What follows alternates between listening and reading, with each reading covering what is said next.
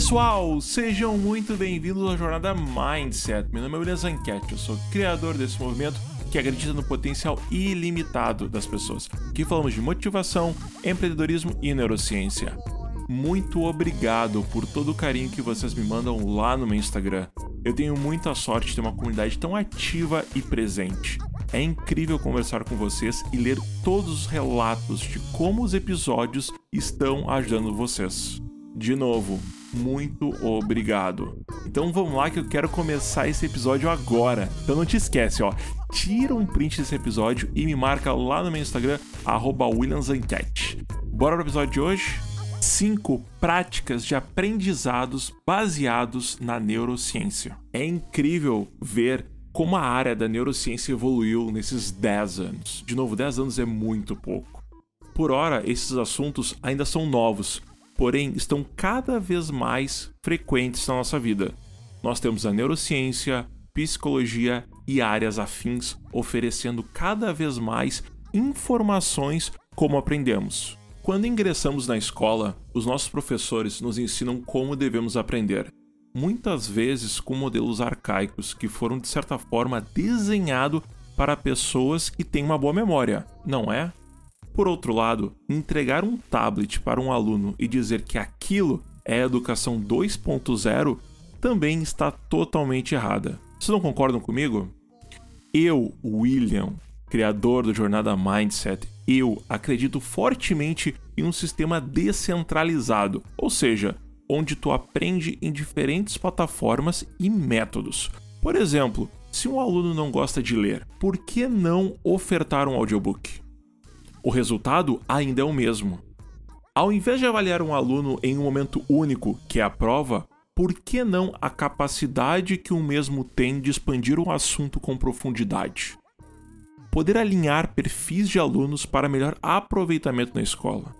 Sabemos que uma revolução do ensino pode demorar, e enquanto isso não acontece, tu, tu mesmo está encarregado a desenvolver o teu sistema de ensino e o que funciona para ti. Ou seja, a relação deve ser aluno para escola e não mais escola para o aluno. Pegou a visão? O que que tu acha desse modelo de ensino?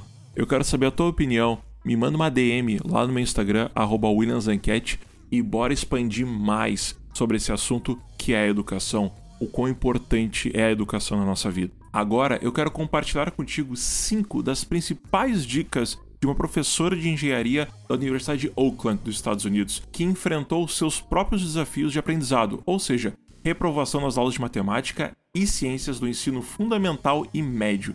E ela fez um estudo das pesquisas mais recentes sobre aprendizado. Vamos lá, primeira dica: durma o suficiente para desintoxicar o teu cérebro. Sabe aquele conselho que tua avó, teu pai, tua mãe te davam que era dorme bem antes da prova ou de algo importante? Pois é, isso é muito antigo e muitas vezes ela não era acompanhado por uma razão forte de por que isso era importante. Na verdade, eu vou te dizer agora. Quando a gente dorme, as nossas células cerebrais elas encolhem um pouco, permitindo que as toxinas que se acumulam no cérebro sejam eliminadas. Eu gosto de pensar sempre que durante o dia teu cérebro ele está andando numa estrada totalmente pavimentada. Porém, ao longo desse dia, passou diversos carros por ali e criaram buracos. E a única forma de pavimentar novamente esses buracos é quando tu descansa.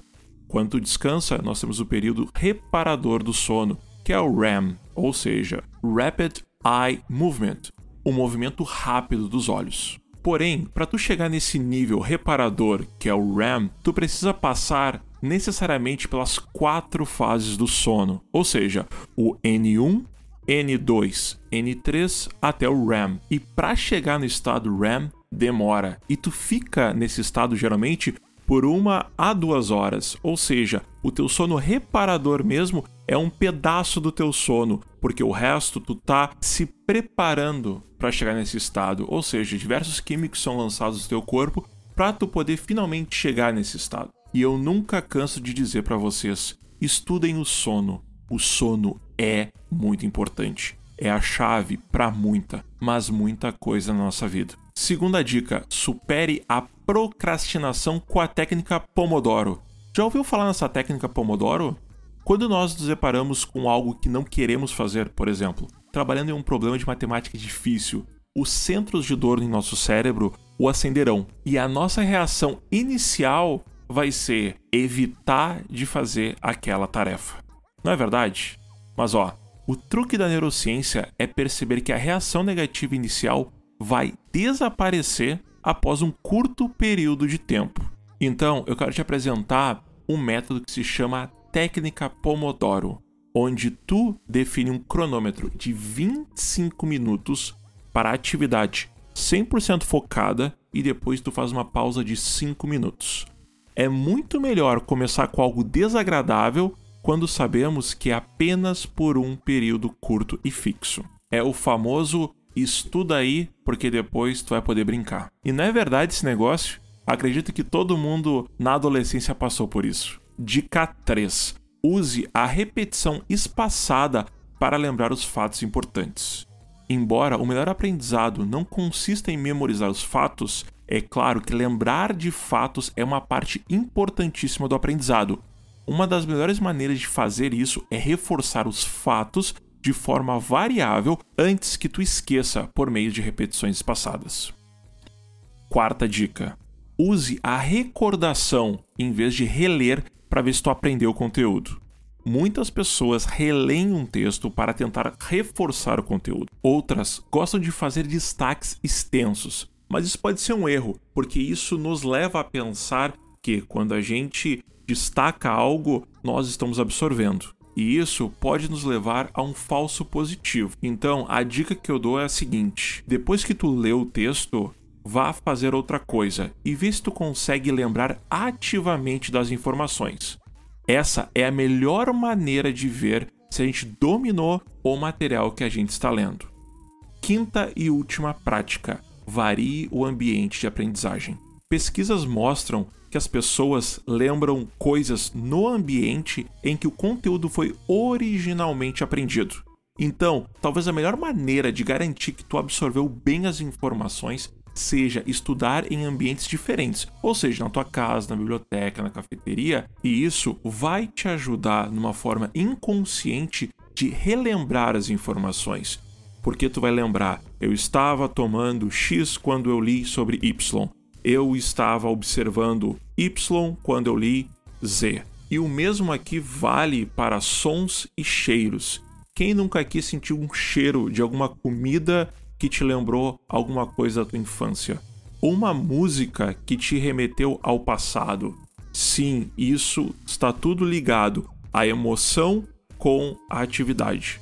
E sim, existem boas razões para manter um certo hábito ou rotina, ou lugar onde tu pode ser mais produtivo. Então, ó, não tenha medo de variar a tua rotina e nem o teu ambiente de estudos certo? E assim eu finalizo o nosso podcast. Eu te agradeço do fundo do meu coração ter os minutinhos do teu tempo para escutar o nosso podcast. Então, ó, não te esquece, tira um print e coloca lá nos stories do Instagram e me marca no arroba WilliamZanquete. Eu vou repostar todo mundo. Conto com vocês e até breve. Valeu!